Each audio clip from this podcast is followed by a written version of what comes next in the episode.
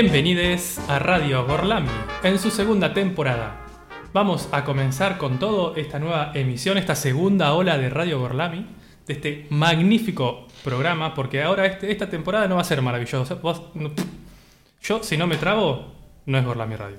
Este programa no va a ser más maravilloso, va a ser magnífico a partir de ahora. El magnífico Gorlami Radio. Y para eso, obviamente, vamos a presentar a nuestro increíble equipo. Comenzando por ella, la inigualable, inibla... Bueno, Cortamos, cortamos, Bueno. empezamos de nuevo. La inigualable Lola.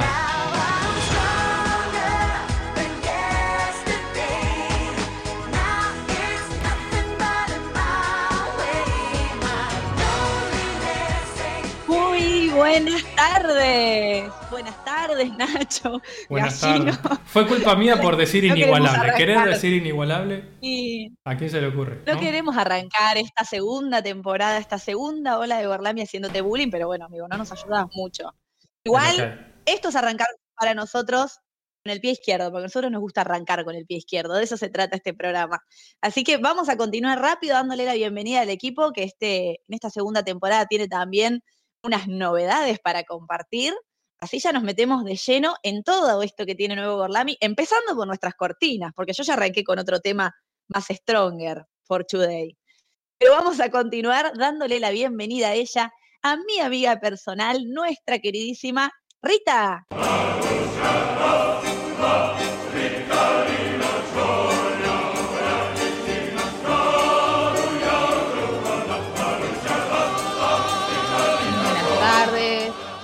Buenas tardes a todos y a todas. Me gusta eso de empezar con el pie izquierdo. De Bien, a mi estilo. Bien a mi estilo. Bueno, muy linda tu cortina nueva, Rita. Sí, ¿eh? Nos encanta frente. continuar con el timing ruso. Pero Así vamos a continuar dando la vuelta a esta ronda con un nuevo integrante que vamos a presentar en esta segunda temporada y que se incorpora el día de la fecha, a nuestro amigo personal, nuestro queridísimo Felipe.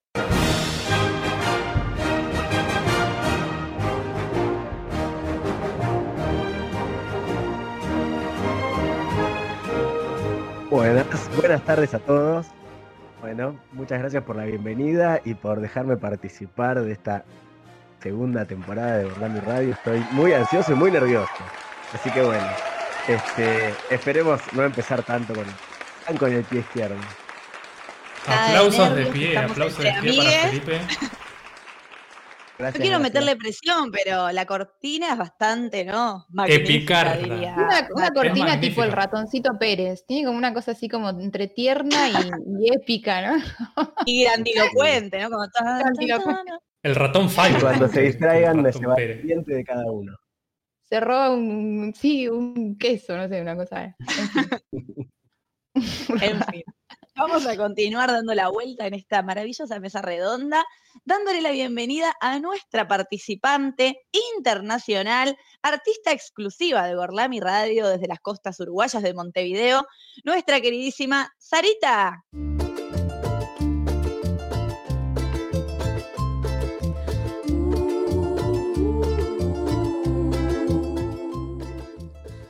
Buenas tardes para todos. Buenas tardes, países. Arre. Acá andamos Ay, del charco. Muy internacional, pero qué bien se te escucha. Te sentimos más cerca que nunca, Sarita. Ay, gracias. Qué lindo.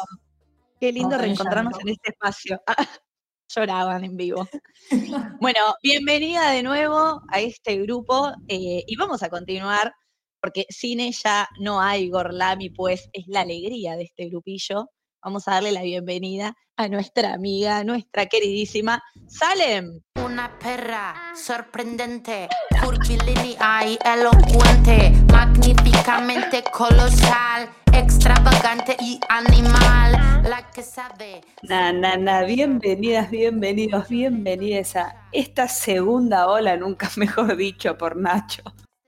De No, esperen, yo lo, lo robé de las redes. Lo robé de las redes. Rita, acá la encargada de postear, puso la segunda ola y yo dije la Muy segunda bien. ola de Gorlami. No podía ser menos. Perfecto, este, este miércoles gorlaminesco. Y, miércoles es- y gorlaminesco. y esta cortina que enca- me encanta, me encanta que quien me conozca, así como Salem, entienda lo que va esta cortina. Totalmente. Nada te identifica más que esta cortina. decir. Exacto. Y acá, viendo el medio vaso lleno y nunca el medio vaso vacío, podemos decir que a pesar de esta segunda ola que nos tiene a todos ahí medios estupefactos, bueno, nos dio la oportunidad de poder sentarnos a decir, che chicos, vuelve Gorlami, porque no estamos tan tapados corriendo fuera de casa. O sí estamos tapados de laburo igual, pero no corriendo fuera de casa. Así que felices de reencontrarnos. Le mandamos un beso a toda la audiencia que está del otro lado, que es un montón. Y hay que presentar a alguien. Casa.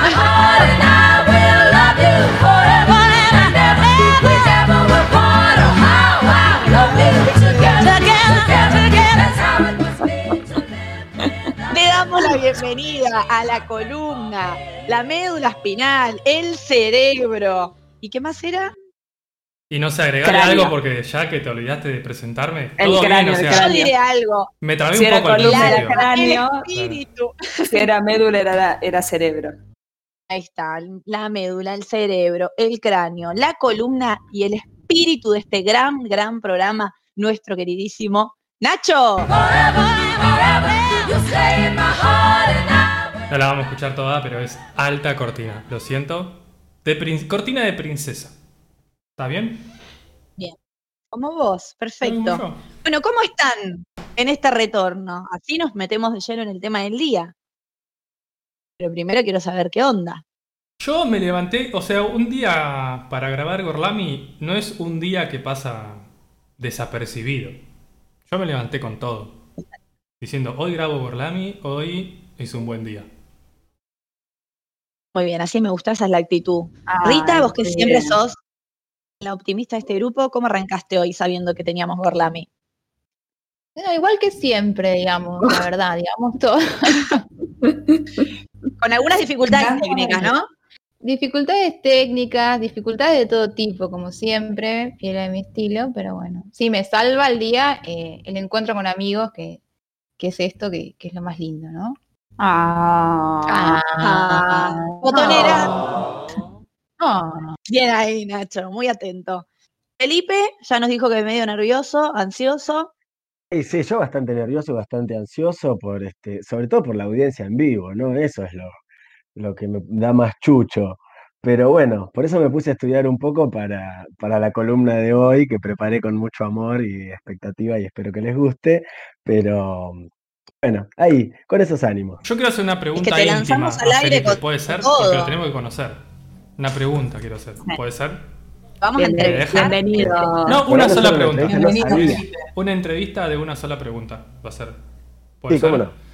¿Es verdad Sí, por supuesto. que un cazarrecompensas te encontró chamullando en un café perdido de la capital federal y te dijo, vos tenés que entrar a Gorlami Radio porque lo que decís es magnífico? Sí, sí, y usó sobre todo la palabra magnífico. Magnífico, sí. Em, sí, dijo, qué magnífico. ¿Eh? Em, y me dijo, "Te- tenés que, tenés que estar ahí. Y yo dije, sí, tenés razón, porque em, quizás me negaba un poco a la idea, pero cuando dijeron la palabra magnífico en la invitación, no lo dudé más. Me parece magnífico. Había estaba predestinado. estaba predestinado para este programa. Yo digo que pobre, primer programa, lo lanzamos de una con columna, pero bueno, para romper el hielo. Sari y Salem, ¿cómo están? ¿Con todo? Con todo, siempre. Ya se copiaban también para. Yo con todo, con todo. Mi día no empezó muy bien, pero ahora está bien. Pues Ay, Gorlami- alguien quiere saludarlos. Sí, perdón. sí, lo extrañaba. Hola, León. Bueno, hola, León. Lo mutió. Chicos, no así no se puede, perdón. No, eh, está bien. Yo iba a decir que Gorlami segunda ola viene con buen internet. Esperemos. Viene con mejorando internet todo. Excelente o sea, te noticia. Sí. Todo Sí, con sí, a- sí. arriba de no sé cuántos megas, arriba de 20 seguro. Y con y sin monoambiente Sin también monoambiente. viene. Que eso es bueno, porque pueden tener una vida la otra gente que no es parte de Gorlami. Bien. Le contamos a la audiencia que hubo varias mudanzas y en esas mudanzas llegó la buena conexión. Sí, exactamente. Como León, Eh, como León claramente igual. nos está diciendo. Chicos, sigan con el programa ustedes, pues yo no puedo. O sea, no Eh, de verdad que cuenta. muchas mudanzas. Podemos contarle a nuestro público orlaminesco que nos ha acompañado en todo este tiempo. Hubo en total en este grupo cuatro, cuatro mudanzas. Sí. Es un montón. 4 Ah, de 6. Una El y, eh, 66%. fuera del país, otra fuera de la ciudad. Es un montón. Sí. Otra, dos fuera de la Dos ciudad. fuera Dos fuera de la Sí. ciudad de Luque. Y yo. y yo que por fin soy grande. Un aplauso, por favor, para mí. Ya me, me independicé. Este. Un saludo a mi familia. Un saludo a mi familia que, que hoy en día está, está disfrutando de no tener que callarse. Pero te está escuchando seguramente y Espectacular. extrañándote con Obvio, lágrimas de obvio. nostalgia de cuando vos estabas Exacto. Siempre. Tenemos mucha gente conectada del otro lado y les pido que todos nos sigan mandando mensajes de WhatsApp a los que están ahí atentos, dándonos aliento y haciéndonos el aguante. Me gustaría ¿Y de que salen. Ah, Ay, que nos recuerdes las redes. sí, uh. Nos pueden seguir en Twitter y en Instagram. Nos encuentran como arroba Gorlami Radio. Pueden entrar a escucharnos en gorlamiradio.blogspot.com en vivo. Y si no, pueden escuchar los capítulos que se vienen y toda la temporada anterior en Spotify, Radio Gorlami, somos nosotros. Esos que tienen 20.000 seguidores por ahí. Bien ahí. Me Exactamente. gustó, me gustó. ¿Qué les parece si ya nos metemos entonces de lleno en este primer programa que dará origen a la segunda temporada de Gorlami con el tema del día?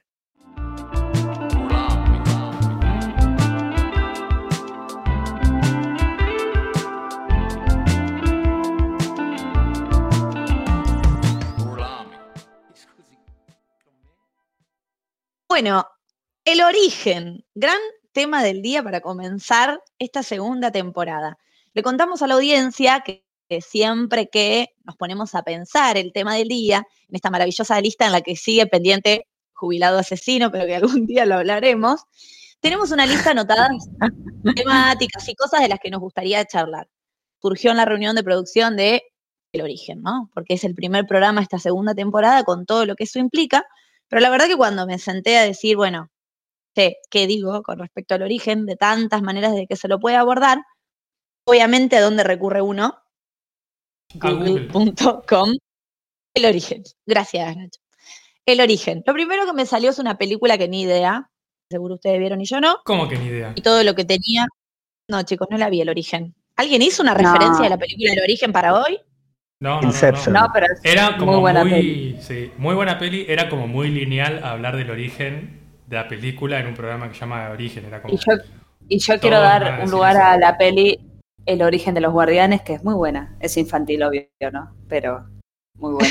Obvio. La recomiendo. Bueno, justamente, con- como en este programa no somos tan eh, literales ni lineales, que bueno, cómo darle una, una vueltita de rosca al tema del origen, y encontré un artículo muy interesante, de estas tipo universidades onda Massachusetts, de fuente chequealo porfa. Eh, no, no era chequealo, era, ¿cuál era tu fuente, Créeme. Salem? Créeme, Créeme, porfa. porfa. Eh, que cuenta un dato muy interesante respecto a las nuevas generaciones, sobre todo de niños y jóvenes, que aparentemente no se preguntan, no critican o no reflexionan de manera tan profunda como en la antigüedad el origen de las cosas. ¿Qué es lo que visibiliza este estudio? Bueno, que los niños, por ejemplo, le das un paquete de papas fritas, sí, bueno, ¿de dónde viene? ¿Cuál es el origen de esta papa frita? Y te dicen el supermercado. Eh, ¿De dónde viene esta información? ¿De dónde viene esta información? De Internet. ¿De dónde viene Internet? De la computadora. Como respuestas muy simplificadas, como un pensamiento muy lineal, muy corto y un pensamiento crítico en muy corto o mediano plazo, si se quiere, ¿no? Como que no hay una reflexión más allá. Esto, bueno, aparentemente es preocupante para la comunidad de científicos y mi idea acá era un poco contraponerlo con el origen del hombre y que en realidad a lo largo de diferentes civilizaciones el hombre siempre quiere conocer lo que tiene alrededor y trata de conocerlo en la actualidad más de un lado científico, abordarlo técnicamente, pero en la antigüedad todo aquello a lo que no se le podía poner un nombre, una respuesta, obviamente se la daban desde un sentido mitológico, ¿no es cierto? Religioso, mitológico. Y para eso traje, para compartir, tres pequeñas historias de cómo explicaron el origen de la civilización y el origen del universo, distintas civilizaciones, y después les voy a dar un datito más. ¿Les parece? No, Y bueno. ese no, Sí. no nos parece. Sí, sí. No, bueno, ok. Continúa Rita. Eh, hoy les voy a contar un poquitito de cómo explican el origen. Los mayas, por un lado, los egipcios y los babilónicos. Los mayas por ahí escucharon nombrar, esto es medio como jacobino, espero que los que siguen desde la temporada anterior entiendan, eh, el libro del Popol Vuh, que para mí es un libro muy conocido, Del que es como un libro que cuenta las historias. Algo así. Gran libro, gran libro, no guarden. Popol Vuh, sí. sí, la- Ustedes nada más lo pueden conocer. No, es un libro conocido. El Popol Vuh es el libro que recopila toda la información de, de esta civilización o de la comunidad maya con un montón de información de todas estas creencias. Pero a grandes rasgos yo le voy a contar muy breve el principio de cómo explican a partir de esas leyendas el origen del universo. Ellos dicen que los dioses, que ellos los representaban como estas famosas serpientes emplumadas, el Kukulcán, que le decían, crean la tierra, los animales, y por último crean a los hombres. Lo que cuenta este libro es que el hombre lo crean primero de un material que a todos los católicos les va a sonar, que es de tierra y de barro, pero bueno, este hombre de barro era como muy... ¿no? No sé si mi sonido. Muy blandengue Muy flácido. como medio muy flácido, muy debilucho. Entonces a este Cuculcán, a estos dioses, no le convence, dice, no me sirve, no razona, ¿no? No piensa. Así que talla su segundo hombre esta vez de madera. Dice, este va a funcionar porque es más rígido, pero este no tiene alma, no tiene sentimientos, no tiene espíritu. Y por último, a ver si acá me adivinan, de qué Es como crea la- el los hombre tres chanchitos esto. algo así. El último hombre definitivo, el que le da origen justamente a toda la humanidad, ¿de qué material lo crea? ¿Alguien sabe? Yo creo que Rita sabe. Del amor. De maíz. Arena. Arre. Barro. Bien, Maíz. Rita. ¿De qué? De maíz. De Mirá qué maíz. rico. Un hombre choclo. El hombre choclo. hombre- El hombre choclo. choclo. Eh, es la manera en la que dan explicación al origen de la humanidad los mayas con el Popol Vuh. No así, por otro lado, los egipcios, que le dan como un tinte más romántico, ¿no? Porque dicen que en el principio de los tiempos, bueno, todo era caos y confusión, había aguas, había tinieblas, todo era como medio oscuro y turbulento, no había todavía tierra, no había todavía cielo. Escuchen esto me resultó muy interesante lo que investigué. Que Ra, que es el principal dios egipcio, toma conciencia de sí mismo y se crea. O sea, como que Ra estaba ahí pululando, pero todavía no existía como un Oh. dios. Toma conciencia Wow. Y se autocrea. Entonces, primero se crea él y después empieza a crear el universo, ¿no es cierto? La importancia de tomar conciencia, ¿eh? Digo, ¿Vos la tiro nomás. Se la recreyó. Sí, aparte, qué loco de tomar conciencia de sí mismo para crearse y creérsela. Interesante. Una Este dios, entonces- sorprendente. Así no se me hizo acordar eso. Chau. Muy bien. Con su propio aliento, entonces, va a crear a los vientos, con su saliva va a crear la humedad, eso también interesante, va a crear la tierra para descansar, que por supuesto esa tierra va a ser ni más ni menos que Egipto, y aparentemente el viento y la humedad tuvieron a sus hijos, que serían el cielo y la tierra. Ahora, si me siguen el árbol genealógico de los A ver. egipcios, que está medio rari, el cielo y la tierra, que eran hermanos, ¿no? Eran hijos del viento y de la humedad, aparentemente se la pasaban entrándose uno al otro, ¿no? Como copulando, digamos, entre ellos. El origen del Mm. incesto entre los egipcios. Raro. Y en el padre, Bueno, que era el ese- viento, se puso celoso Ese chiste Salem y dijo. No escuché el chiste de Salem, perdón. dijo raro. Ah, bien, rápida. Eh, raro, entre hermanos, entonces el padre se pone celoso, separa el cielo y la tierra para siempre, uno separado del otro, aunque aparentemente el cielo ya estaba embarazado y sus hijitos poblaron el cielo de estrellas. hermoso. Pero sobre esto, el final, Ra, que era el dios principal, dice, che, voy a mandar uno de mis ojos a pispear este quilombo que está sucediendo entre el cielo y la tierra porque acá hay algo que no funciona. El otro ojo copó la parada y se ubicó en el centro de la cara de Ra. Cuando volvió el otro ojito a ocupar la cara de su dios, se encontró muy triste con que le habían ocupado el lugar y ese ojo se puso a llorar. Y de las lágrimas de ese ojo del dios que lloró, surgió el primer hombre y la humanidad. Wow. Qué bueno, ¿eh? ¿Cómo está? Interesante. Sí. Súper. A mí me gustó, la de los egipcios me gustó. Y el último que les voy a contar, el origen mitológico de los babilónicos, más que nada para hacer esta línea, este hilo conductor, de que también había un contexto de caos. Entonces, como el origen de todas las civilizaciones dicen que es un principio de desorden, de recursos dispersos por ahí, de que no hay todavía, ¿no? Un orden, una norma, sino el caos total. Y a partir de ese caos, acá también se habla otra vez de un caos en el que solo había agua, eh, y estaban todos mezclados, el mar, el río, la niebla. Hay tres dioses ya a priori, pero el principal es Marduk, ¿no? uno de los principales dioses babilónicos, que va a pelear con la diosa del mar, muy femicida desde el principio, la parte a la mitad a esta diosa del mar y crea el cielo y la tierra con los dos pedazos del cuerpo. Muy sereno. Así que, como verán, desde el principio de los tiempos tenemos, para explicar el origen, bueno, patriarcado, siempre. Fíjense, siempre se crea primero al hombre, la mujer después, y eso que no entré en el origen de la creación desde el Antiguo Testamento, ¿no? Que eso también es para hacer un programa aparte, pero que tiene muchas similitudes con esto.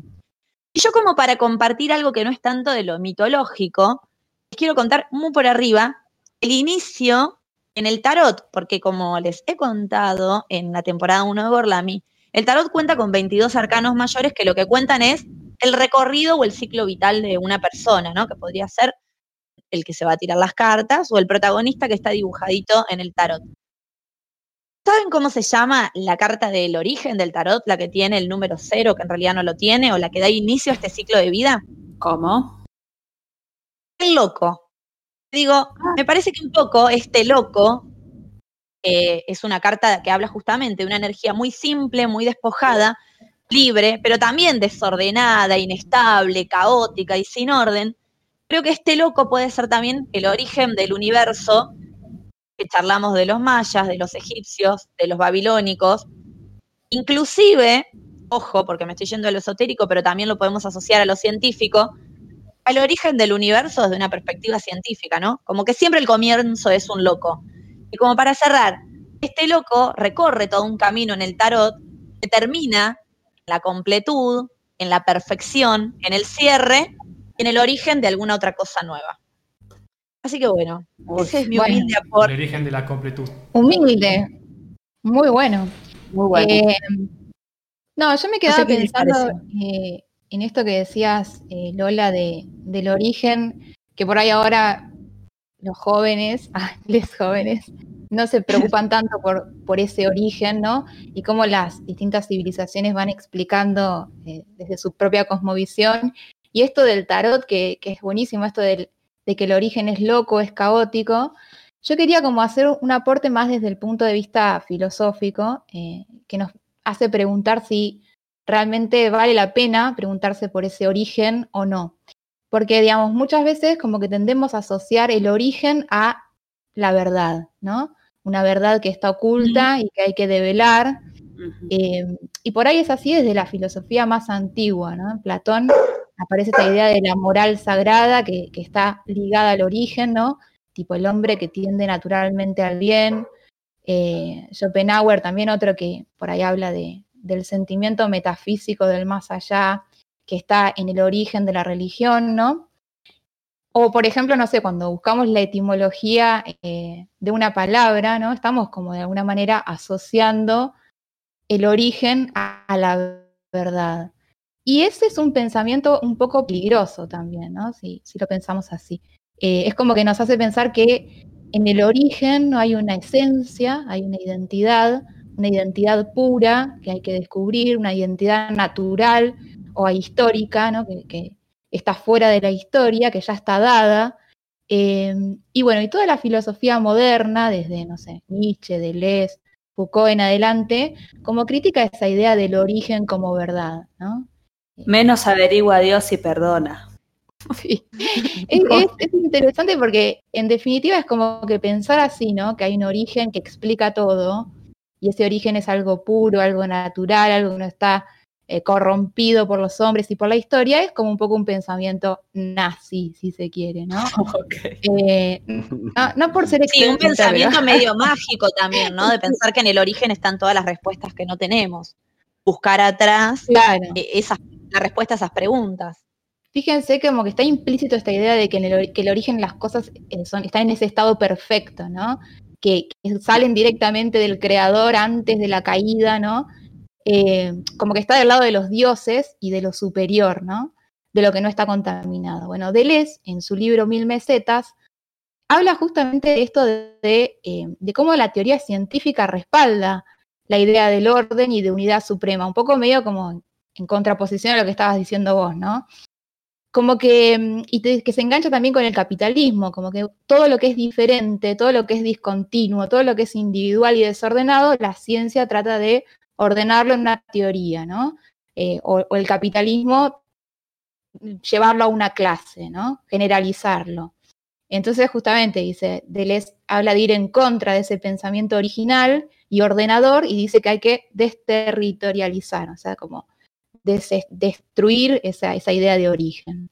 Y Foucault también, frente al origen, retoma Nietzsche con su genealogía y dice que justamente frente a la metafísica del origen hay que estudiar la historia, que, repone el conflicto, las relaciones de poder, lo contaminado, lo confuso, eh, lo heterogéneo.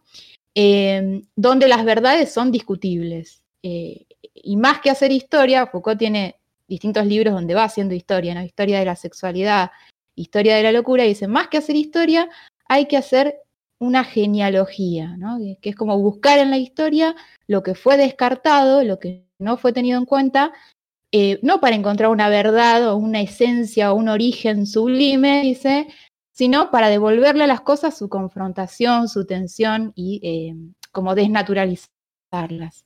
Este, eh, digamos, dice, hay que buscar en el pasado como arqueólogos y así dice que vamos a ver que en lugar de algo puro y supremo nos encontramos, como vos decías, Lola, con el loco, con lo disparatado, con lo que es extraño. eh, y dice así la ciencia buscando el origen del hombre como una criatura privilegiada de los dioses, se encontró nada más y nada menos que con un mono. Eh, así que nada, un poco la- el- viene a colación de lo que decías, ¿no? Esto de buscar, de pensar qué lugar le damos sí. porque también, también- en realidad lo, Pensar Perdón. que quizás el origen mismo o el concepto mismo de origen sea una construcción.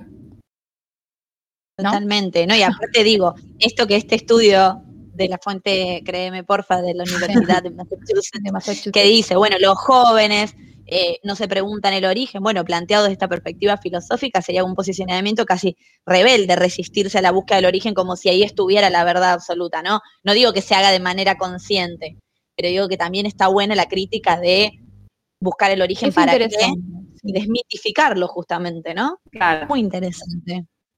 Bueno, ¿les parece si escuchamos un temita para cortar un poco y después seguimos charlando sobre el origen?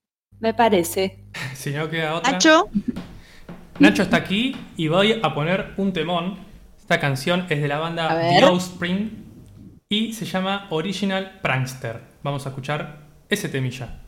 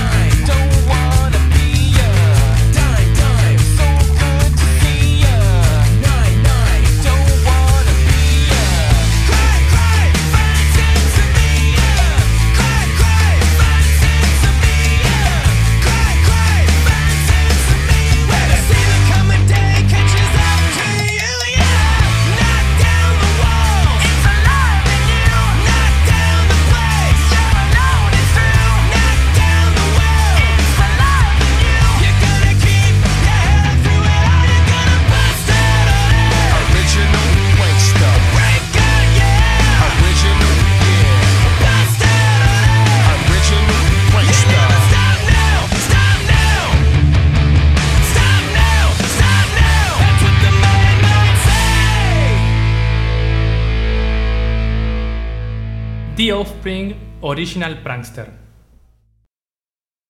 ¿eh? Bien arriba para hablar del origen. Y ahora vamos a continuar con la perspectiva que nos va a aportar Nacho, que creo, si no me equivoco, que le va a dar un toque, una mirada, como siempre, un poco más científica al origen de las cosas, ¿no? Y sí, porque ¿Y la qué, verdad lo que Nacho? estuvieron hablando ustedes no es para nada científico, chicas. Lo siento. No, de sé, verdad. la historia, no sé, no sé si es una ciencia, la filosofía, no sé qué más estuvieron hablando. No es una- fuente una verdadera porfa. ciencia. De las mejores fuentes que hay en estos días. No, bueno, obviamente estoy jodiendo, ¿no? Pero sí, vamos a hablar ahora de las ciencias por ahí que se conocen como un poco más duras, la física, la química, en este caso la física en particular. Pero bueno, vamos, vamos a hablar, sí, del origen del universo eh, como teoría científica. Allá por la, la modernidad, a principios del siglo XX, el hombre dejó de mirarse el ombligo, el hombre moderno, y empezó a mirar para arriba. Y en uno de esos días se dio cuenta que los puntos luminosos que estaban en el cielo nocturno no eran solamente estrellas y planetas No eran los hijos, No, no eran los hijos de... los hijos del cielo, embarazados de No. Eh, no, ni siquiera se lo pregunté, ni sabía que eran los hijos del cielo para el hombre moderno de esa época. O sea, algunos obviamente se lo acordarían, pero o lo habrían investigado, pero no tanto. Sino que además de estrellas y planetas también había nebulosas, galaxias e incluso algunos de esos puntos eran cúmulos de galaxias. Es decir, que había cosas inmensamente grandes y que esas galaxias obviamente serán cúmulos de un montón de estrellas. O sea que el universo era increíblemente grande, increíble- increíblemente diverso. Y toda esa luz de las estrellas llegaba hasta, eh, hasta esta Tierra, bueno, cuando el Sol obviamente no nos molestaba. Cuando descubrieron esas galaxias, algo que les llamó la atención fue que las galaxias se estaban alejando unas de otras y de nosotros. Y ustedes se preguntarán, no sé si lo están preguntando, se preguntarán cómo sabían que las galaxias se alejaban unas de otras. ¿Se lo preguntaron eso? Y sí, Y sí, es lo primero. pregunta que uno se hace. Y sí. ¿Cómo Primero se que pienso cuenta? cuando me levanto. Exacto, te levantás y te preguntas eso. Che, eh, ¿conocen No el, efecto Doppler? verdad. Eh, No. Eco- Bueno, el efecto Doppler, muy sencillamente, es en el sonido, estoy hablando del sonido ahora, ujú. Es cuando vieron que viene una el policía o los bomberos y cuando vienen para acá se escucha como un sonido y después cuando se van se escucha como distinto, como ¿Escucharon ese ruido? ¿Alguna Sí. vez? Bueno, eso es el Las efecto motos. Doppler. Eso no. Eso es el efecto Doppler, que cuando un objeto que produce sonido se acerca tiene un tono más agudo y ese mismo objeto cuando se aleja tiene un tono más grave. ¿Sí? Eso es el efecto Doppler en el sonido. Pero en la luz también hay un efecto similar. Cuando algo se está acercando, la luz, o sea, lo que vemos, no el sonido, la luz, es más azulada. En cambio, cuando se está alejando, es más rojiza. Entonces, pregunta de parcial. Wow. Si las galaxias se están alejando, ¿de qué bien. colores son? Azules. No. No. Son rojizas. sí, Cuando se aleja son rojizas. Ah, Bueno, salgamos de este momento incómodo porque la verdad que se sacaron un 1. se- se alejan o se alejan rápido. Exactamente. Bueno, la cuestión es que se estuvieron alejando. Se estaban alejando, se estaban alejando. Y los científicos de esa época dijeron, ah, bueno, si se están alejando es porque hace un tiempo antes estaban más cerca. Y antes, mucho antes, estaban mucho más juntas. Y mucho, mucho, mucho tiempo Y antes es probable que estuvieran unidas en un solo punto. Entonces, a partir de esto, obviamente, te estoy contando como una historia, eh, definieron la siguiente hipótesis, dijeron que hace 14 mil millones de años todo el universo, toda la materia del universo estaba comprimido en un solo punto y que de repente comenzó a separarse con una explosión. Y de ahí viene el nombre, ¿qué nombre viene? Basta, yo ya no quiero decir nada. Dale, una gran explosión. Pum. El Big Bang, chicas. Ah, está bien, era. Era lo que yo tenía Sí, en mente, pero no quería pensar. Ah. Bien, ese nombre, Big Bang, como anécdota, voy a decir que eh, en realidad era una joda. La- los científicos de la época estaban diciendo, che, eh, vos sos el de la teoría del gran pum, una cosa así, ¿no? Bueno, cuestión. De ahí viene su nombre, la gente le hacía joda y quedó. Fue como una joda y quedó. Todo lo Ah, contado mira. hasta ahora fue hasta la mitad del Es mentira. es mentira. Es todo mentira. No, es hasta la mitad, la primera mitad del siglo XX.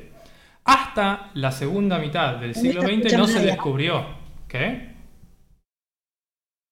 ¿Qué dijeron? ¿Estás bien, Ah, Lola? ¿se me escuchó? ¿Algo Sí. que- Ay, gracias. Ay, porque me falló el micrófono y yo gritando Big Bang una hora. Me sentí una luz Mm, total. Chicos, yo lo sabía. Listo, podés continuar. Sí, sí, sí, todos dicen eso. Bien, recién después de la mitad del siglo XX, otros científicos, entre ellos el gran, y me pongo de pie porque él no podía, Stephen Hawking, que, demo- que demostró, bueno, che, vale, un chistecín, que, que Dios lo bien. tenga en la gloria. En realidad él no creía en Dios, así que... eh, Querrá. no lo, ten- no lo te- tendría. Querrá, ra seguramente sí. Bueno, Vamos, varios oyentes en WhatsApp, Diego, Marian, Tato, Big Bang. Se ponen rojizas. Tranqui, chicos. Bien, bien, bien. Sabemos Yo, que porque yo sé que la las personas que nos escuchan no solo me prestan atención, sino que son personas capaces de resolver estos sencillos acertijos. No como los hacer. que lo acompañamos en Sí, porque están hablando por ahí, por el chat, atrás mío, burlándose de mí. Bueno, basta. Basta, porque Stephen King se enoja. Stephen King demostró eh, por observación y matemáticamente que el universo, que ta- o sea, toda la materia del universo y además el tiempo y el espacio tienen un principio y que ese principio era en un solo punto, es decir, toda la materia y toda la energía y el espacio y el tiempo estaban comprimidos en un solo punto, que él llamó la singularidad. ¿sí? Era una zona de densidad infinita y que después se fue todo al carajo, expansión, explosión, y eso es lo que conocemos nosotros como el Big Bang. ¿sí? Mucha gente se pregunta... Se ve muy bien la película, la teoría todo, ¿no? Exactamente, que no la vi. Está muy buena. Eh, mucha gente se pregunta, y ustedes se estarán preguntando también, y seguramente más que nadie nuestros docentes se están preguntando, ¿y qué pasó antes del Big Bang? ¿Ustedes se lo preguntan? Todas las Sí, mañanas. de- lo después de lo de las galaxias me pregunto eso siempre. Claro, es como la segunda que viene. Bueno, Sí, antes sí. del Big Bang no existía el tiempo.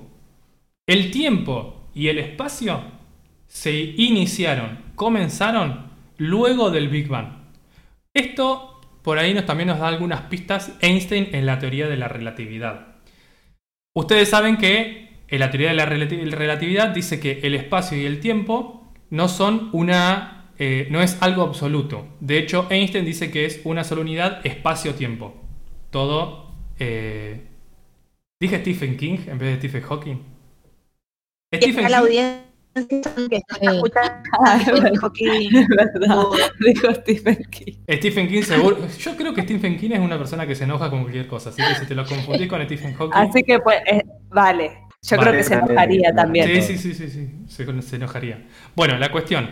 El tiempo y el espacio son algo que eh, se pueden modificar tanto con la materia y con la energía que está dentro de ello. Entonces, no son algo constante, pueden variar y tuvieron un comienzo en el Big Bang. Entonces, el comienzo del espacio y del tiempo también fue el Big Bang. El punto primordial, esta singularidad, era muchísimo más chiquita que un átomo. ¿sí? Muchísimo más chiquita que el átomo de Stephen King, de, de la lengua de Stephen King. Eh, y para, ese, para analizarlo en ese nivel, esto está bueno porque tiene como alguna eh, correlación con lo que contaban Lola y Rita. Presten atención, ¿eh? Esta singularidad, este punto, era muchísimo más chico que un átomo. Cuando hay cosas que son muchísimo más pequeñas que un átomo, se estudian a partir de la teoría de eh, la física cuántica o la mecánica cuántica también puede ser conocida. O sea que toda esa energía eh, es distinta el modo en que, eh, digamos, influye en la materia. Bueno, cuanto más chiquito no se puede estudiar con la mecánica tradicional, se tiene que usar la mecánica cuántica. Eso hasta ahí estamos. Y la razón de que se generen todos los planetas, todas las galaxias, el espacio entre medio de ellas, las nebulosas y todo eso, era porque este punto diminuto que contenía toda la energía del universo era irregular. Es decir, que no era constante en su interior. ¿A qué le hacía acordar esto? A tanta energía irregular. ¿Estoy en vivo, chicas? Charan, charan. Al loco, Charan. por ejemplo. Energía irregular. Al loco. ¿Le suena al loco del tarot? Lola, ¿estuviste Abreu. gritando al loco del tarot y no te escuchamos? Bueno, la cuestión es que a Lola le funciona mal, ella era la que me tenía que responder. Es como Claro. que, ¿vieron las, las ciencias y las... Las ciencias, digamos, como los conocimientos tienen Aló, ese, entre- ese ¿Te entrecruzamiento. Gracias, Lola. Ahora sí te escuchamos. Em, si este punto por dentro hubiera sido completamente denso, perdón, completamente constante y no hubiera tenido ninguna inconstancia, seguiría estable, como hasta, hasta ahora seguiría estable. Bueno, hasta ahora no porque no existía el tiempo, pero no importa, no me quiero meter en eso. Eh, No, como, no, tuvo favor. algunas, como algunas tuvo algunas pequeñas eh, variaciones dentro, fue que se disparó este Big Bang, explotó y dio origen a todo el universo, todos los sistemas solares y todo lo que encontramos acá en este bello planeta. ¿Cuál es la moraleja de esta historia? No hay moraleja, porque la ciencia no tiene ¿Cuál? moraleja. No hagas enojar a Stephen Ay. King. ¿Y qué no sé? Por la duda. Bueno, no sé si fue muy técnico, al que le gustó, le gustó, al que no le gustó, no le gustó. Ya terminé. Me ¿eh? gustó. Muy bueno, Perfecto. muy bueno. Y yo creo, Energía ahí. Yo- Em, yo creo que tenemos que salir de este movimiento incómodo, de este momento incómodo, porque a Lola no se le escucha. Yo creo que podemos ¿Se salir de este escucha? Yo- momento incómodo con movimiento, es decir, una canción. Ay, qué bien, ¿eh? Estoy Bueno, para un tema, ¿eh? ¿está para un tema? Bueno, eh, vamos a dar por finalizada esta, este tema del día que da, es el origen. Lo primero que tuvimos en la primera ola de Gorrami Ra- Radio del 2021 fue el origen. ¿Alguien quiere agregar algo más? Porque si no, ya nos vamos Que vean la peli, que está buena el origen. Que vean la película del origen, El origen de los guardianes y ¿cómo se llama la de. Stephen Hawking? No, la de Stephen La King. teoría del todo. La teoría del todo. Mírense esas tres pelis para la semana que viene que voy a hacer un parcialito. ay, ay, qué nervios. Perfecto. Y ahora nos vamos a, escu- A a ver, ir escuchando una música programa. tridimensional. Ay, te que escuchamos. Lola va y viene, Sí. Lola va y viene, va y viene, va a terminar diciendo algo que no queremos escuchar. Lola guarda. Lola. No, Bueno. Temita, nos vamos temita escuchando este maravilloso tema que se llama Time, tiempo, porque el origen del universo también fue el origen del tiempo. Y está interpretado por ni más ni menos que Pink Floyd.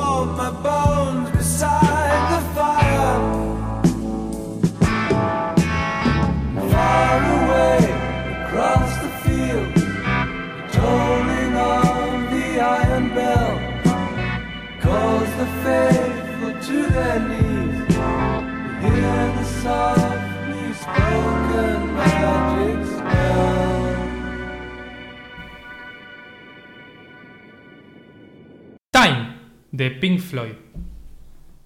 Bueno, ¿qué les pareció este temita? Es como del espacio, ¿no? Sí.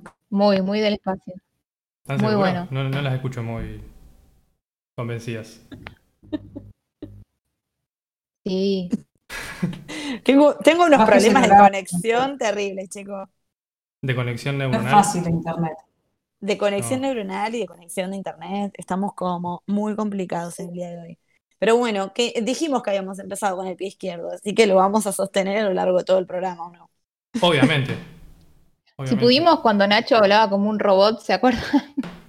Sí, Si aquellos, pudimos ¿eh? con esto, podemos con todo. Como una Pero- ardillita. Pero Bien. nunca, en vivo nunca salió mal. En vivo siempre salía bien. Pero nosotros escuchábamos una voz muy, muy extraña. Eh, es- esa es mi voz real, porque en realidad yo acá la modulo para que salga para afuera, para la radio. Entonces, me parece que. No soy una voz de locutor. Me parece que ahora estamos eh, perdiendo a Felipe a ver si puede recuperar su conexión, porque hoy es el día que tiene que presentar su, su columna, y sí, ¿verdad? yo creo que tiene Bueno, pero podemos decir, podemos decir de qué se trata. Podemos, podemos ir No, a ver, si una sección nueva. A ver, Felipe, si te escuchamos. Sí, sí, me escuchan, ¿no? Sí. Tengo el retorno muy alto, pero. pero. Bueno, Bueno, entonces ¿les presentamos. parece entonces, sí, un gran momento para presentar la columna de Felipe, que cuando vuelva a ver si tengo anotado por ahí el nombre, porque si no Mm. se va a presentar solo, no lo digas. Bueno, No lo no lo digo todavía.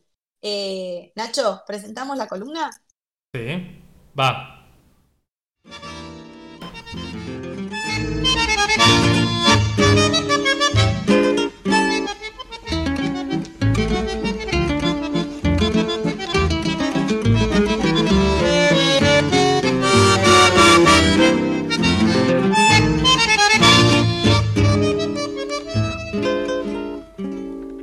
Bueno, después de esta gran cortina, que es muy alusiva y muy característica de lo que nos va a presentar Felipe en el día de hoy, vamos a dar lugar a esta columna que hemos considerado llamar Anécdotas históricas del pasado de antaño. Sí, o bien también podría llamarse historias anecdóticas del pasado de antaño. Este, Me Pero gusta bueno. ese. no importa, eso después lo podemos debatir y ver qué nos conviene. Bueno, voy a comenzar con esta columna de este primer programa de esta segunda temporada, un poco tratando de sacarme el peso del universo de encima, porque quedé evidentemente golpeado con todo lo que acabo de escuchar. Eh, no sé si voy a poder dormir porque me pongo No es existencial. fácil, ¿eh? No, No es sí, me fácil. pongo muy existencial cuando me hablan del universo. Eh, eh, Pero bueno, eh, para pasar- sí, yo, yo me voy a dormir y pienso, che, si las galaxias se alejan, ¿de qué color son? ¿O qué hay antes del. Big Bang? ¿Qué, ante- qué hay antes del Sí. Big Bang? Es, es una gran pregunta. ¿No? O, o por qué veo el cielo si estoy acostado, ¿no? ¿Dónde me acosté? Pero a la Este, vez, no te conviene ir a averiguar el origen de eso, porque al final te limita. Eso Es un, es dispositivo de control. Exacto, entonces se te explota el cerebro. Sí, por eso mejor ni saber de dónde Se te Big el cerebro. las papas fritas. Bien, bueno, algo más terrenal para mi columna. Vamos a tener este, que conectar un par de puntos geográficos. Vamos a empezar en Rusia, vamos a pasar por París y vamos a llegar a Buenos Aires, eh, montados nada más y nada menos que en un galgo ruso. No sé si ustedes conocen la raza de perros eh, galgo ruso o también en su idioma original Borsoi. Invito a los podcast escuchas que googleen a este hermoso animal si lo conocen porque es digno de un animal bellísimo. Eh, que los que no puedan los que no puedan googlearlo con mi descripción van a poder imaginárselo eh, fielmente, como si estuviesen viendo una fotografía. Es un animal que está cubierto por una espléndida capa de pelo ondulado, se mueve con gran distinción y elegancia. Si con esas palabras no se lo imaginan, no sé qué más hacer para que puedan imaginar un galgo ruso. Y con esas palabras no se lo imaginan. Piensen en Felipe, el amiguito de Mafalda, ¿viste? Cara alargada. Así. Exactamente, es un galgo, pero ruso. Bien, este, ¿por qué galgo ruso? Es una raza que la aristocracia, y en especial la, la nobleza rusa, cultivó con mucho afecto y lo han utilizado como símbolo de su grandeza, además de utilizarlo para la caza. A diferencia del galgo que nosotros conocemos, que se utiliza para las carreras, el galgo Se eh, utilizaba. por se utilizaba porque las carreras... No las carreras, por favor.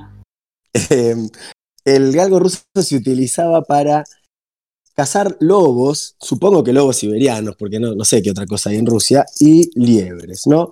Este, mm, en su idioma original, en el ruso, este perro se llama borsoi, que significa perro veloz o también perro que corre atrás de la presa, ¿no? Bastante literal la, traducción de la, de la raza. Bien, el galgo ruso aparentemente casi que desaparece de la faz de la Tierra cuando en 1917 los bolcheviques, Revolución Rusa, deciden, además de amasijar al zar y a toda su familia, liquidar a los perros, porque simbolizaban también a, a la nobleza del que se estaban sacando de encima ellos, así que no zafaron los, re- los- los reyes.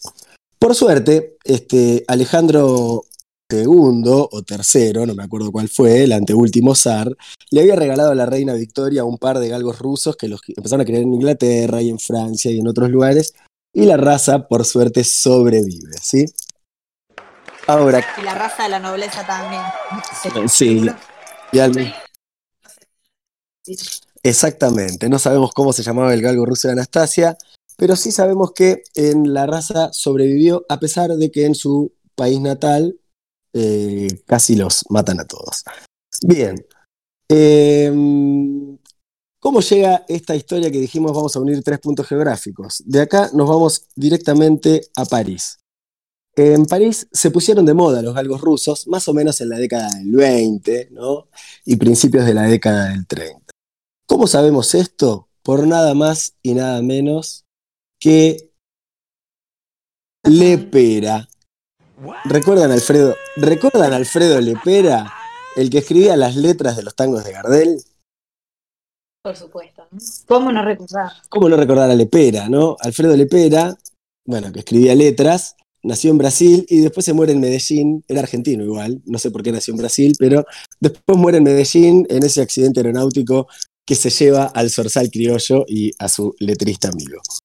Resulta que Lepera estaba escribiendo, perdón, estaba por estrenar obras teatrales en Buenos Aires y necesitaba vestuario. ¿Qué hace Lepera? Se toma un barco y va a París a comprar eh, vestuario y escenografía que necesitaba. Cuando está caminando por las calles de París, se da cuenta que están de moda nada más y nada menos que qué canes que acabamos de nombrar. A ver, los voy a dejar al resto, porque si no respondo siempre yo. Borsoi. Borsoi o galgo ruso. Muy bien, me encanta que estén así de atentos. ¿Qué ocurre entonces con Lepera? Lepera, que aparentemente era un tipo muy pillo, dice, si en París está todo el mundo paseando un galgo ruso, ¿qué querrán o qué otra cosa van a poder desear mis compañeros porteños cuando se enteren? Por supuesto que un galgo ruso para presumir. Exactamente, porque si hay algo que está en la esencia del porteño es la tilinguería. Entonces, Lepera ve aquí un negocio y dice, como el argentino que vuelve de Miami Ni con lerdo ni llena de remeras perezoso. Tommy, exactamente, Eh, ni lerdo ni perezoso dice, yo me llevo 30 y los hago guita. Ah, tranqui. Dicho y hecho, Alfredo Lepera sube 30 galgos rusos a un buque en París, eh, o en Francia, ¿tiene puerto París? Que no sé, bueno. Sí. Este, se sube a un buque en Francia, viene a Argentina. Obviamente él subió 30 galgos rusos, pero lamentablemente muchos se murieron en el camino porque el era muy largo y se ve que el galgo necesita otros cuidados eh, o no debe ser su ambiente. Además, saber dónde estaban los 30 metidos, ¿no? Eh, Sí, no, pero llegaron seguramente los más que. fuertes, llegaron los más fuertes, los mejores. Sí, tal cual. Seguramente esos 30 galgos rusos no lo acompañaban en el camarote a Lepera. eh, pero bueno, los que llegaron, llegaron. ¿Qué hace Lepera cuando llega? Bueno, intenta venderlos, pero además le regala dos galgos rusos a su amigo y compañero de trabajo, Carlos Gardel. ¿sí? Y así llegamos a Gardel y a Buenos Aires, viajando montados en el lomo de estos espectaculares animales que surgen en Rusia.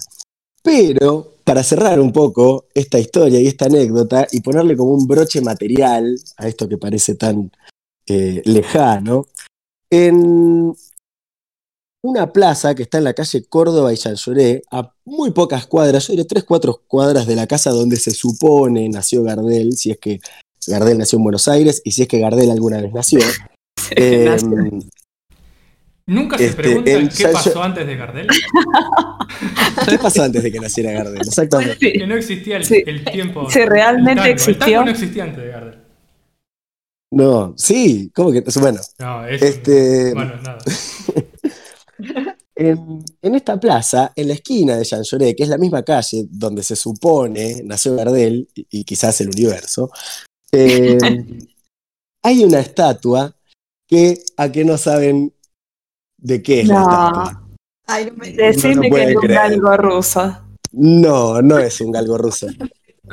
Tres galgos rusos, uno con la trompita en el lomo del otro. También la pueden googlear. El artista que hizo esta estatua de bronce Ya no era un napolitano que se llamaba Giacomo Merculiano. Hizo esta eh, hermosa reproducción de tres galgos rusos que está emplazada en esta plaza porteña a escasas cuadras de la casa de Carlos Gardel.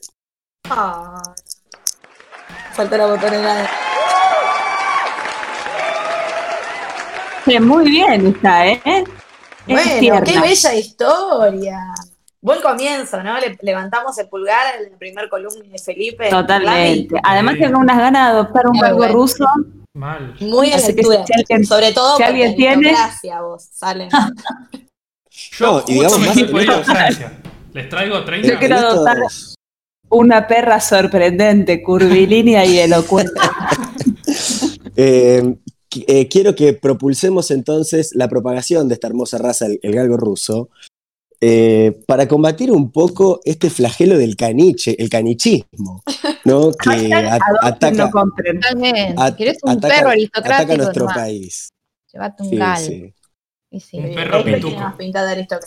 O podríamos poner una campaña que sea trae dos de tus caniches y te damos un galgo ruso. En cantidad de materia es más o menos lo mismo. Pusieron de moda igualmente eh, los galgos en la zona de Palermo Soho y, y la zona de Recoleta andan todos con un galgo porque es como bastante cool. Cierto, Así cierto. que ojo con la vuelta de la tilinguería porteña, o no la vuelta, sino cómo se sostuvo a lo largo de los años, inclusive a la hora de elegir mascotas, ¿no? Muy interesante, Felipe, tu columna del día de hoy. Bueno, muchas buena, gracias por el buena. espacio y por escucharme. Vamos a ir entonces a un tema ilustrativo de esto que hemos charlado. ¿Les parece? Díganme que sí, porque les pregunto todo el tiempo no. parece. Sí, a mí me parece Parece. que sí. A mí me Y parece ojalá que sea un tango, cruzo los dedos. Y no sé, a ver tango, qué, podemos sacar acá de, de la caja del recuerdo. Arre. Vamos a escuchar un tango remasterizado en el 2015 denominado Pituca e interpretado por Carlos Galdés, Gardel. Que esta canción habla de la... Galguet. Y sí, ¿Sabe, sabe Bueno. por qué a mí no- yo no puedo hacer estas cosas? ¿Por qué? Porque mientras yo estoy hablando, me tiran el diálogo, o sea, me tiran diálogo por el oído y a mí, bueno, se me complica todo. me tiran de algo por el oído. Soy yo, soy yo. La cucaracha está full. Perdón. Dale, Gardel. Yo voy a leer, no, pero voy a leer exactamente el, el diálogo que me pasaron acá. En la canción Porfa. Pituca, No, no, porque está mal escrito. en la canción Pituca se habla de una aristro- aristócrata y se ríen de ella con sus Aristócrata. Glagos. En realidad se ríen de ella sus glagos. Bueno, y después se ríe de mí cuando digo cuando digo cualquier palabra. Cuando no puedo. Sí. Chao. Tenés razón, tenés razón. Vamos a Ponenos escuchar un tema, entonces Nacho. Pituca de Carlos Gardel.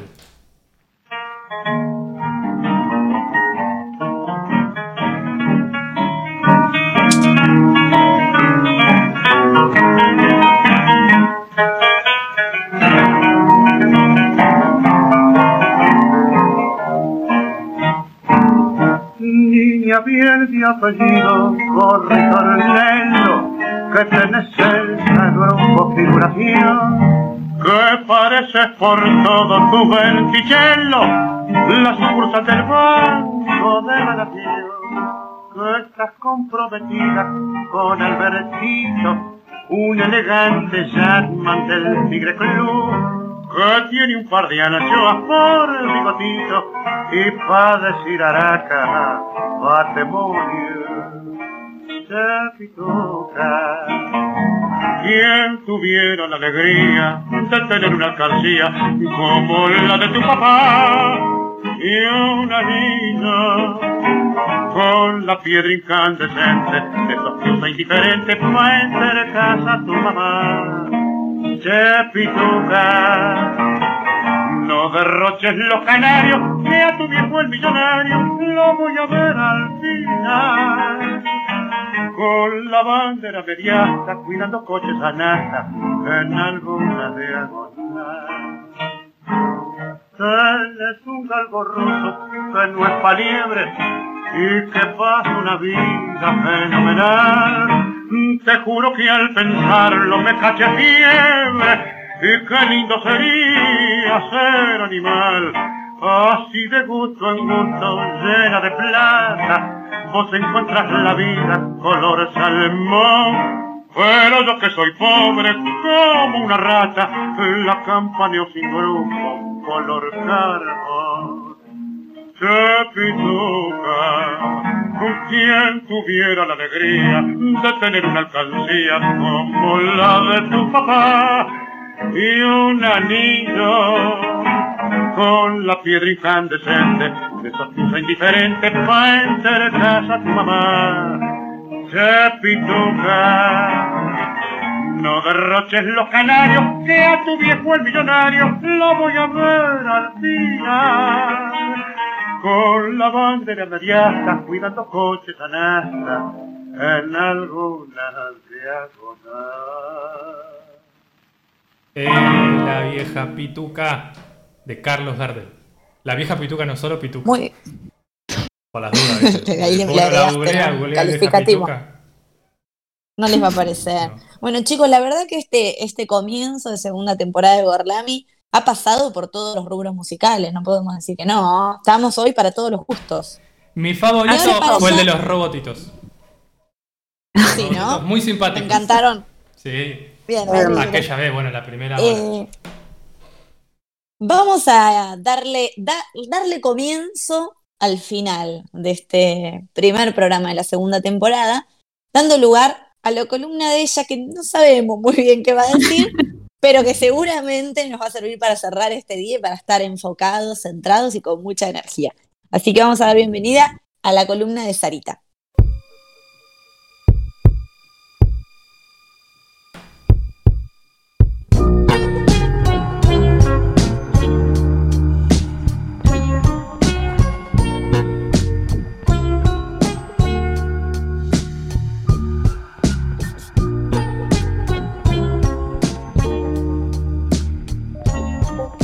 Bueno, acá estamos, del otro lado del charco, para, compartirles un, ratito de, esta columna muy pensada y muy, se- muy sentida sobre todo. Eh, Primero es verdad, es muy difícil ponerle o titular, ¿no? O definir en una palabra cómo podría llamarse la columna. De hecho, no lo, podemos como definir. Yo tampoco. Así que hay algo de eso que también parece que está bueno no encasillar y etiquetar. Porque por ahí nos coarta un poco, ¿no? La posibilidad de ampliar el abanico. Así que me gusta esto de que sea diverso y amplio. Y ya para meternos ahí en el contenido, en el tema, cuando estaba pensando en, en los orígenes y cómo, cómo venía esta construcción del concepto, nada, me remitía como a la energía, ¿no? Y esa energía que está siempre disponible. Y cuando también eh, volvimos con la segunda ola, hay pila de energía disponible para esta segunda ola en este tiempo, pero en realidad todo el tiempo, la energía fluye y está disponible. Hay momentos que está como más activa y es más rendidora que otros, pero todo el tiempo conviven las mismas. Cuando hablo de energías, y ahora me refiero a que estamos entrando justo en un tiempo que nos pide calma y que coincide también con una energía que es la taurina. Creo que de acá del grupo soy la única taurina, ¿no? Sí, sol. creería que sí. Me parece que sí. Por suerte.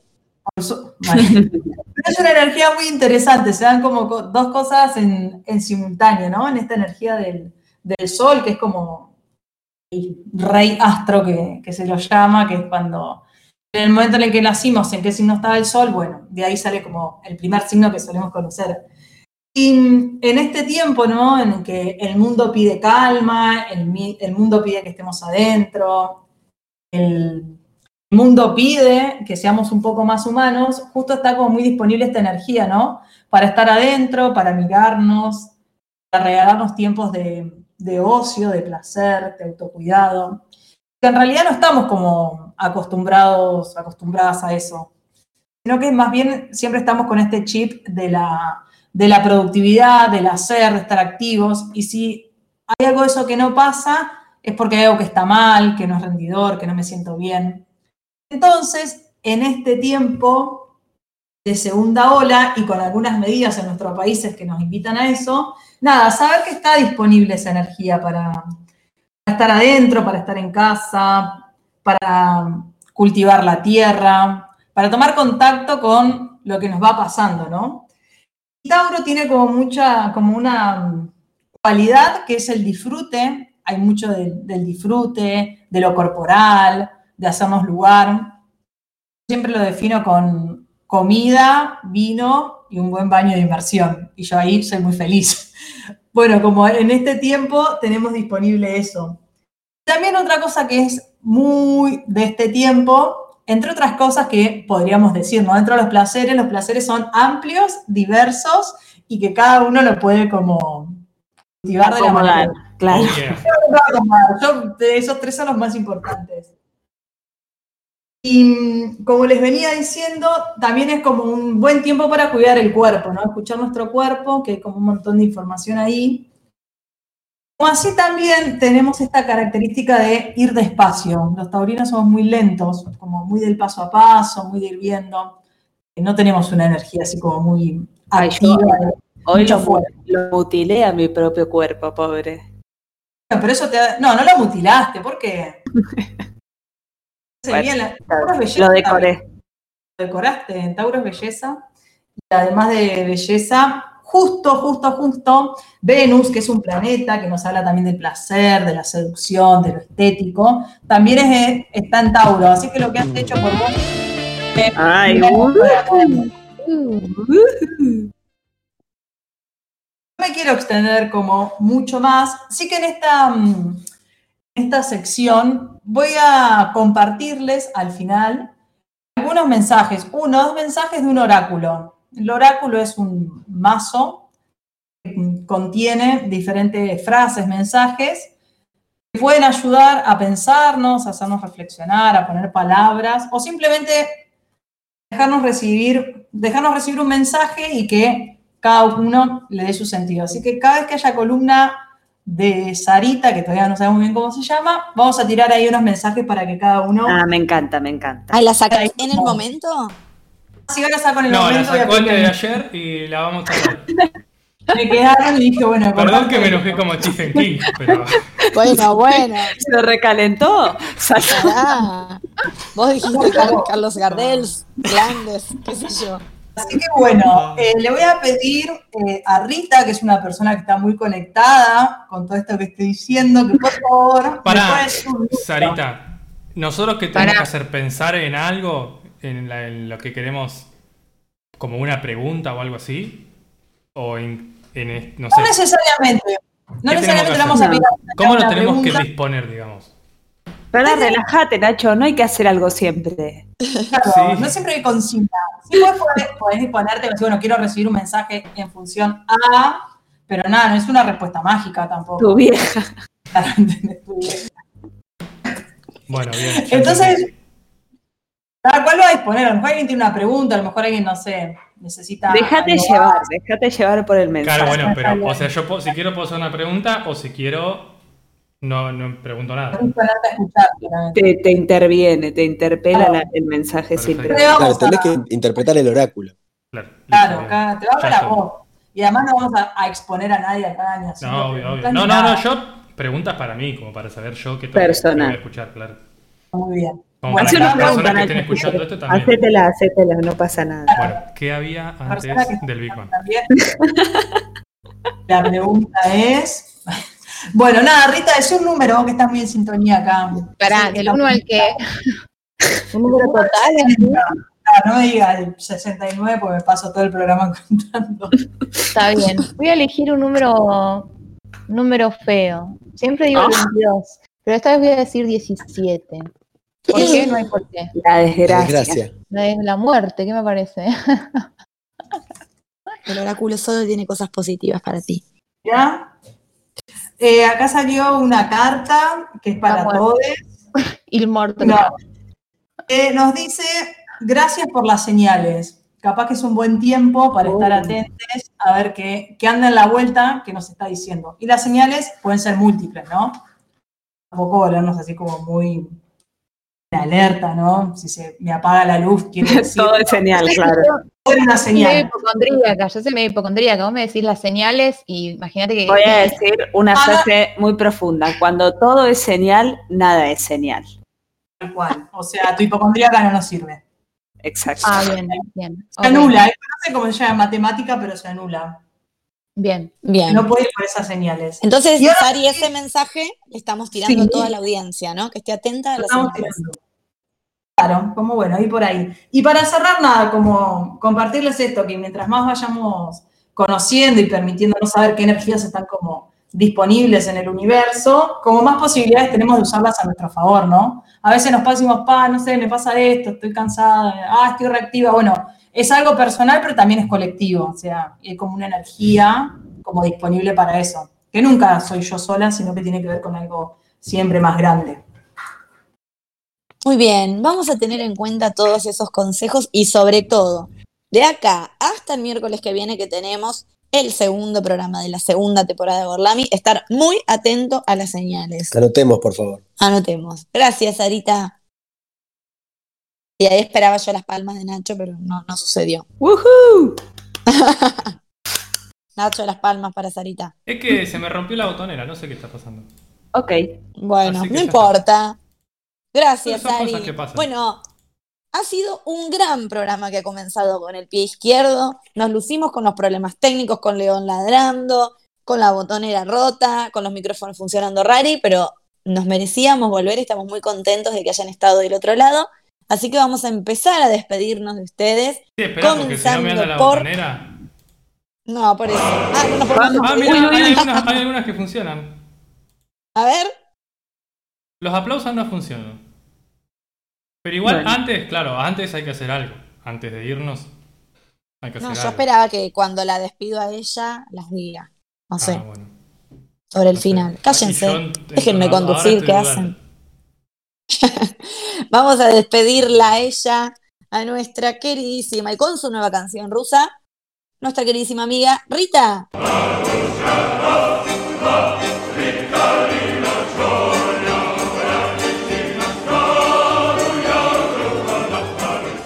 Muchas gracias, Lola. Y lo voy a decir porque sí, sigue vigente.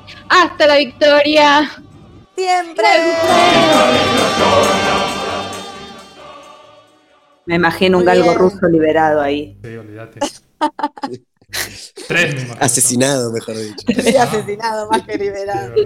Lo vamos a Liberado de su cuerpo carnal. que se ha lucido con su columna del día de hoy, hay que decirlo, con sus anécdotas e historias del pasado de antaño y la historia de los galgos rusos. Muchas gracias por sumarte, nuestro queridísimo Felipe.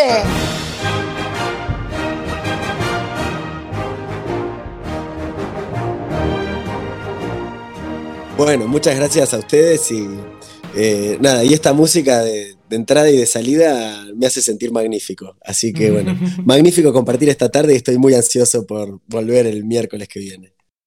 Muy bien, te esperamos el miércoles que viene, igual, igual que a toda la audiencia. Oh, yo estoy como, yo estoy como Bueno. Nacho, voy a contar. igual que a toda la audiencia que está ahí Inigualable.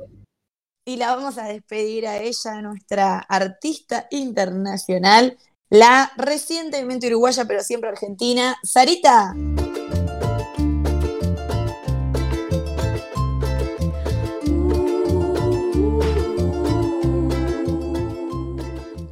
Buenas tardes para todos, nos vemos en la próxima y me, me voy bailando, esta canción me invita a bailar siempre. Nos vemos. Nos vemos, Sarita, y la vamos a despedir a ella, que hoy ha aportado, como siempre, tanta alegría a este programa, nuestra queridísima Salem. Una perra sorprendente, curvilínea y elocuente, magníficamente colosal, extravagante y animal. Muchas gracias, encantadísima de haber, de haber vuelto. Nos volveremos a encontrar el miércoles que viene y recuerden seguirnos en nuestras redes sociales, Twitter, Instagram, arroba Gorlami Radio, escucharnos en vivo en gorlamiradio.blogspot.com y si no pueden escucharnos en vivo, nos buscan en Spotify como Radio Gorlami. Y bueno, todo eso. todo eso y mucho más. Y ahora sí, no me voy a olvidar de despedirlo a él. Cerebro, cabeza, médula, columna, espíritu y sobre todo el origen caótico de este gran Gorlami, nuestro queridísimo Nacho.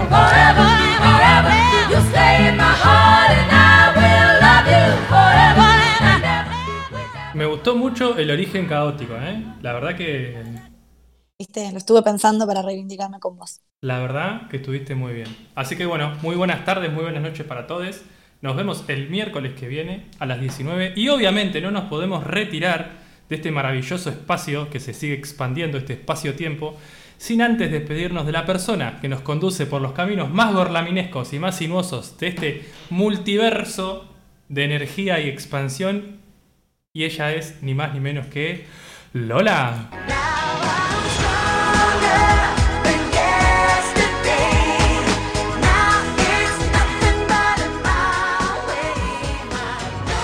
Gracias Nacho, muchas gracias equipo y muchas gracias a todos los que estuvieron del otro lado escuchándonos una vez más. Esperamos que compartan, que, di- que difundan, que le cuenten a sus amigos, que nos escuchen y nos sigan en Spotify. Y nos vemos la semana que viene a esta misma hora y por el mismo canal. Así es, y nos despedimos escuchando una maravillosa canción. Perdón, perdón.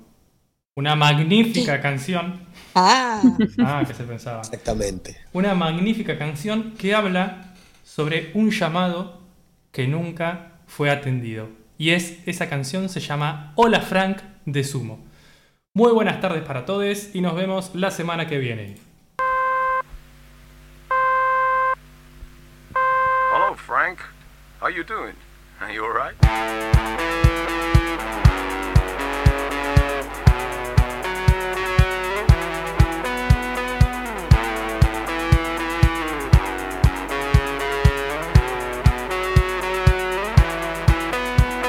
Sunday morning blues, you know, just ain't the best when you just want to lie down and have a good rest.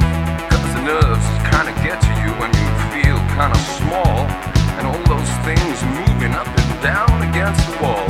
Then you tie on that bandana and you feel kind of tough, even though you know that life is really rough. And your mama comes and hits you with a plastic telephone.